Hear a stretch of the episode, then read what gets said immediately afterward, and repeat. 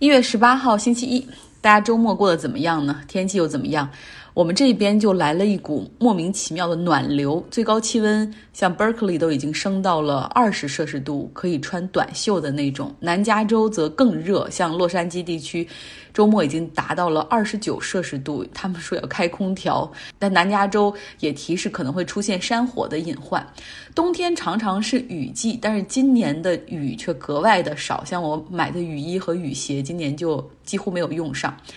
今天的新闻，我们先从德国说起。我们都知道默克尔不会寻求连任，那么谁来接替他，成为今年德国政坛最大的悬念。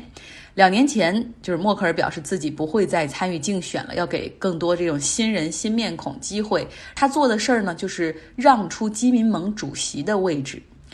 在刚刚过去的周末呢，基民盟。举行了他们的党主席选举，五十九岁的阿明拉舍特，他击败了另外两个候选人当选。他的长相就是个子不是很高，胖胖的，戴着眼镜。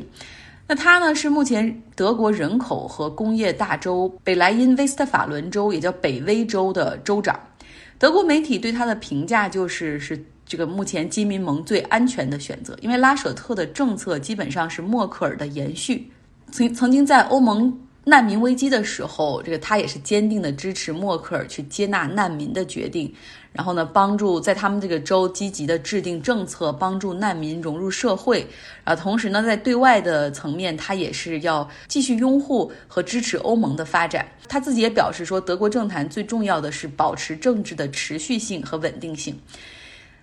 还说呢，他会帮助基民盟在接下来开始的州选举以及九月份要进行的联邦选举中继续保持执政党的地位。拉舍特他年轻的时候做过记者和律师，在一九九四年的时候进入德国政坛。就是根据基民盟的传统哈，他们的党主席通常就是他们在大选的时候所推出的这个候选人，所以很有可能这个拉舍特会成为下一个德国总理。因为你要再看一下，在德国二战之后的政坛，基本上就是基民盟和他的姐妹党基社盟绝对主导的这种政党的力量。他们这个 leadership 啊，包括他们在政坛上的这种执政，也以稳定著称。像德国战后的第一届政府，也就是联邦德国西德那边，当时这个基民盟他的党主席阿登纳哈，他一度担任德国总理长达十四年。后面帮助两德实现统一的基民盟的主席科尔，他担任德国总理长达十七年。那默克尔大家都知道了，就是担任德国总理十五年。看到这样稳定的政坛，我们想起上周讲起的这个经常出状况的意大利哈，我们可以比较一下这两个国家。德国人经常说，在历史上，德国也有政治非常不稳定的时候，而且他们也吸取了教训，哈，是惨痛的教训。他们指的是魏玛共和国时期，也就是第一次世界大战战败之后，德国第一次尝试共和制度。当时呢，有十四个政党，哈，各种去参与选举，其中也包括极右翼的政党纳粹。政党众多，导致选票极为的分散，组阁经常是要三到四个政党联合组成政府。那一闹不和，可能一个政党撤出，就会导致要重新进行大选。那在这样的反反复复过程中，纳粹党逐渐的获得权力。经历过二战之后，德国人吸取了教训，哈，他们也大量反思魏玛共和国时期为什么会出现这样的失败，发现是这个政治体制上设计的漏洞，其中呢就是这种使用比例的代表制。没有对政党进入议会设置一些门槛，导致出现了非常小的这种党派，选票也非常的分散。所以在战后，德国是规定说，要想进入到这个议会之中，任何政党的这种起步门槛必须你获得百分之五的这种选票才可以。德国政府目前的执政党基本上就是两个党来组成，像现在这个基民盟和基社盟，他们还是这种姐妹党，比较团结，而且政策也比较相近。那么意大利方面呢？像他二零一八年举行的大选，当时有这个中左翼联盟，还有中右翼联盟。每一个联盟下面，你一看，一个四个党派组成，一个五个党派组成。那最终形成的这个联合政府也有三到四个党派组成，其中还包括两个死敌党派，而这两个党派都很新，都属于那种 anti-establishment。就反传统的那种政党，所以这两个党中，其中有一个对对方不满意，然后就要退出，企图要推动提前大选哈。那么另外两个党没有办法，就要去跟其他党派来谈，看有没有愿意联合阻隔的情况出现。所以总是处于这样的一个循环的过程中。那么，意大利二战之后到现在，平均每一届政府的寿命也只有十三个月。所以政坛是非常不稳定的哈。那原因呢有好几个。第一个就是意大利作为国家是在一八六一年的时候才形成的哈，南北差距是比较大。像他们自己就是说，除了世界杯足球赛和奥运会，米兰人和西西里人觉得大家没有什么共同的利益。所以在议会选举的时候，区域性的政党他们就会在自己的那个地区得不少的票。像五星运动，它基本上就是罗马以南南方地区支持它的很多，而北方联盟呢，你听这个名字就是哈，它就是经济比较好的北方地区的选票比较多，这就导致那种全国性的政党很难获得足够多的票数可以单独阻隔。那么在第二点呢，就是意大利的议会它没有设计任何的门槛。它是按照比例来分配议会的席位，所以导致一些小的政党，然后它也可以在议会中有席位，然后有的时候阻隔的时候，它也能够混进去阻隔，而且往往他们就是不稳定的因素所在。如果我们回看从八十年代一九八九年到现在，哈，就是唯一一个干满五年的任期的总理，实际上是贝鲁斯科尼，并不是说他啊执政能力多么强，其实更多的是因为他有很强大的媒体机器去帮助宣传，导致他当时的这个选举是获得大获全胜。话说在二零一六年的时候，当时这个。担任总理的伦齐，他曾经试图推动意大利来进行政治的体制的改革，对宪法进行修改，哈，来改变这种脆弱的议会制度的漏洞。结果呢，在全民公投中，他是以失败告终。那一次的投票率还很高，就大家肯定有的时候会不理解，好像我也是，就是为什么意大利人都知道这个政治的机制有问题，但是为什么又不愿意去改变呢？更多的是因为那个时候，大家还记得，意大利正在经经历非常。就是严重的债务危机、经济危机，然后很多人失业，愤怒的人们把这次公投当成对伦齐政府的一次满意度调查，也也就错失了这样的一个改革的机会。好，来说其他方面。还记得那位中了神经毒气的俄罗斯人纳瓦利吗？回顾一下哈，他本来是住在俄罗斯的西伯利亚地区，经常批评普京的那位。去年夏天呢，他从俄罗斯的首都莫斯科登机哈，在返回老家途中，在飞机上就感觉到疼痛不已，后来发现是中了毒。本地的医院对他医治一直没有什么样的效果，后来呢，乘坐飞机前往德国就医，嗯，被诊断的确是被下了这个神经毒气的毒，休养了大半年之后，他现在是决定返回俄罗斯。他乘他乘坐的飞机在今天抵达莫斯科之后，他立即被逮捕了，理由是，他呢在二零一四年的时候被指控啊犯有欺诈罪，之后呢给了他缓刑的条件。而他在缓刑的期间是不应该出境的，但是他在去年的时候是前往德国就医啊，这就是违法行为，所以他现在目前是被逮捕的状态。俄罗斯因此也受到了很多国家的批评。来说两个体育新闻。澳大利亚网球公开赛在 COVID-19 的疫情之下，有了很多的新的要求。比如说，今年参赛的总共七十二名运动员，他们必须要在酒店里进行隔离十四天，才可以哈参加这个比赛。其实这次呢，澳大利亚组委会他们也是想了一些办法哈，希望怎么能够把这个病毒的。感染降到最低，他们组织了三架包机，从洛杉矶、迪拜和多哈三个地方出发，就要求所有的运动员，你不能够单独乘坐飞机抵达澳大利亚，你必须根据你的这种实际情况，然后你前往这三个地方乘坐我们的包机。记者也是哈，然后必须是乘坐包机来我们这边。然后结果在抵达之后呢，对所有人进行了 COVID-19 的检测，发现有五个人感染了，所以这就导致所有的运动员都必须进行十四天的隔离。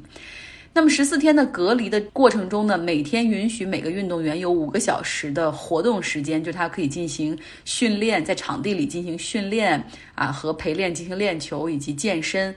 但五个小时对于很多运动员来说，这强度是不够的，所以他们干脆自己的房间里开始进行训练，像对着墙去进行打球啊、击球的训练，然后挥拍的练习、折返跑等等。所以在 COVID-19 的这种情况之下，体育比赛要想正常举行的话，也需要有这种特殊的规定。再来看一条足球方面的新闻：厄齐尔大家还记得吗？他是土耳其裔的德国人哈，之前是在阿森纳足球俱乐部效力。他下定决心哈，一定要转会到土耳其的球队费内巴切，哪怕薪水要下降很多，他也一定要过去。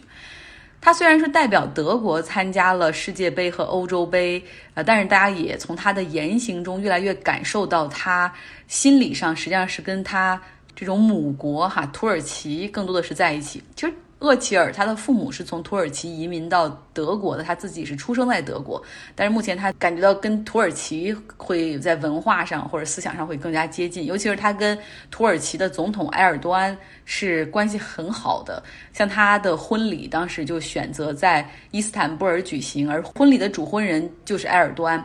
同时呢，厄齐尔还已经在。啊，伊斯坦布尔购买了住房。像德国和土耳其都是允许双重国籍的，所以在埃尔多安在进行选举的时候，他也去，他就是也向在德国的这种土耳其人哈，然后去争取他们的投票。当时厄齐尔还参加了一些在德国举行的埃尔多安的拉票活动，当然是招致了很多的批评。那厄齐尔在二零一八年之后呢，他是宣布退出了德国国家队。像今天呢，他就对自己转会费内巴切说了这样一番话。他说，在德国长大的土耳其裔的孩子心中，啊，都一直有一个支持的土耳其俱乐部，而我选择的一直都是费内巴切。对我来说，这像是回家一样。嗯，今天在节目中讲了不少德国哈，所以我们接下来也是一个很好的 segue，听一听 Robert 本周给大家带来的一个新的系列。这也是来自一篇《纽约客》的文章，主要会讲一下。美国的种族主义究竟对希特勒和纳粹党带来哪些影响？马克思主义哲学家安东尼奥·格兰西说：“历史是老师，但他没有学生。”美国出版界有个说法：出版关于林肯、希特勒和狗的书永远不会出错。在德国，据说一本肯定会火的杂志封面要么有希特勒，要么与性有关。美国每年出版数百种关于希特勒和纳粹主义的图书，累计总数已经高达数万种。为什么这类书有这么多？这似乎是个反常的问题。纳粹大屠杀是历史上最严重的罪行，人们仍然迫切地想要了解它。德国从文明的高峰跌落到野蛮的深渊，这段历史留给了人们一个巨大的震撼。美国人对纳粹题材的书籍、电影、电视节目、纪录片、电子游戏和漫画书有着很大的需求。第二次世界大战的故事让美国人回忆起在越南、柬埔寨和伊拉克战争之前的那些日子。那时，美国是世界上最善良的超级大国，拯救了因为极权主义和绥靖而瘫痪的欧洲。纳粹分子其实崇拜美国社会的许多方面，比如对体育的狂热崇拜。好莱坞制造的价值观，西部边疆开拓的精神。从孩提时代起，希特勒就喜欢德国著名小说家卡尔梅笔下的西部故事。一九二八年，希特勒曾称赞美国的白人定居者把数百万印第安人消灭到了几十万人。当他谈到德国在东欧争取生存空间的运动时，他的心里会把美国作为参照。在最近有关纳粹主义的书籍中，最令美国读者感到不舒服的是，詹姆士·惠特曼的《希特勒的美国模式：美国与纳粹种族法的制定》。惠特曼系统地探讨了纳粹是如何从19世纪末20世纪初的美国种族主义中获得灵感的。他指出，在我的《奋斗》一书中，希特勒称赞美国是唯一一个通过将某些种族排除在入籍之外，而在以种族为本的公民观念方面取得进展的国家。惠特曼写道：“讨论这种影响几乎是个禁忌，因为第三帝国的罪行通常被定义为极端邪恶。但在德国爆发的那种种族灭绝的罪行，在以前的历史上出现过，在之后的历史中也出现过。只有脱离它的民族背景，了解它的基本形态，我们才有希望战胜它。关于希特勒和纳粹主义，一直萦绕着几个经久不衰的问题。第一个问题是。”一位奥地利水彩画家出身的勤务兵，如何在一战后成为一名德国极右翼煽动者？第二个问题是，一个文明社会是如何接受希特勒的极端思想的？第三个问题是，希特勒在多大程度上控制了第三帝国的机器？所有这些问题都指向了纳粹大屠杀为什么会发生的核心根源。在我们这个种族主义和专制主义死灰复燃的时代，希特勒是如何崛起的，是一个特别紧迫的问题。对于要破坏民主的人来说，没有比他更好的榜样了。一九四五年以来，纳粹主义历史研究经历了几次大的变化，反映了德国国内外的政治气氛的变化。在冷战早期，西德作为抵御苏联威胁的堡垒，约束了人们对德国文化价值观的深入拷问。英国历史学家阿兰·布洛克于1952年出版的战后第一本关于希特勒的传记，将他描绘成一个江湖骗子，一个操纵者，一个完全没有原则的机会主义者。而德国思想家经常回避希特勒个人的问题，更喜欢给出系统的解释。汉娜·阿伦特的《极权主义的起源》分析了人类的孤立和孤独是产生极权统治的先决条件。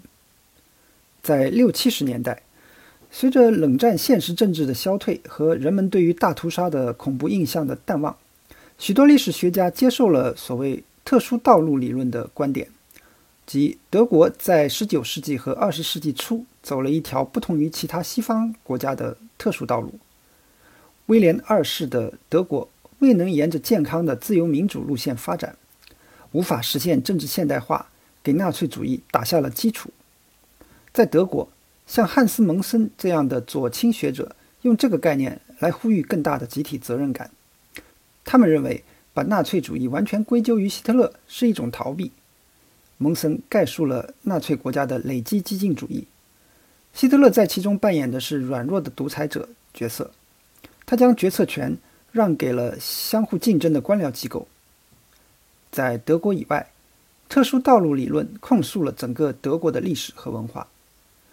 特殊道路的论点受到多方面的攻击，在后来被称为“史学家之争”的一场争论中，德国右翼学者建议德国结束仪式性的自我鞭笞。他们将纳粹主义重新定义为对布尔什维克主义的一种回应，并将大屠杀重新定义为。众多种族灭绝中的一种。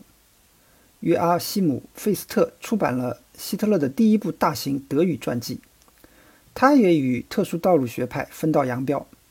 费斯特把元首描绘成主宰一切、近乎恶魔式的人物，实际上减少了对允许希特勒上台执政的魏玛共和国的保守派的指责。更让人怀疑的一种解读认为，希特勒主义是一个想使德国现代化的尝试，只是结果走错了方向。这样的想法在德国已经失势，至少目前是这样。在德国的主流语境中，普遍还是支持对纳粹恐怖主义追究责任的。好了，这就是今天的节目，希望大家有一个愉快的周一。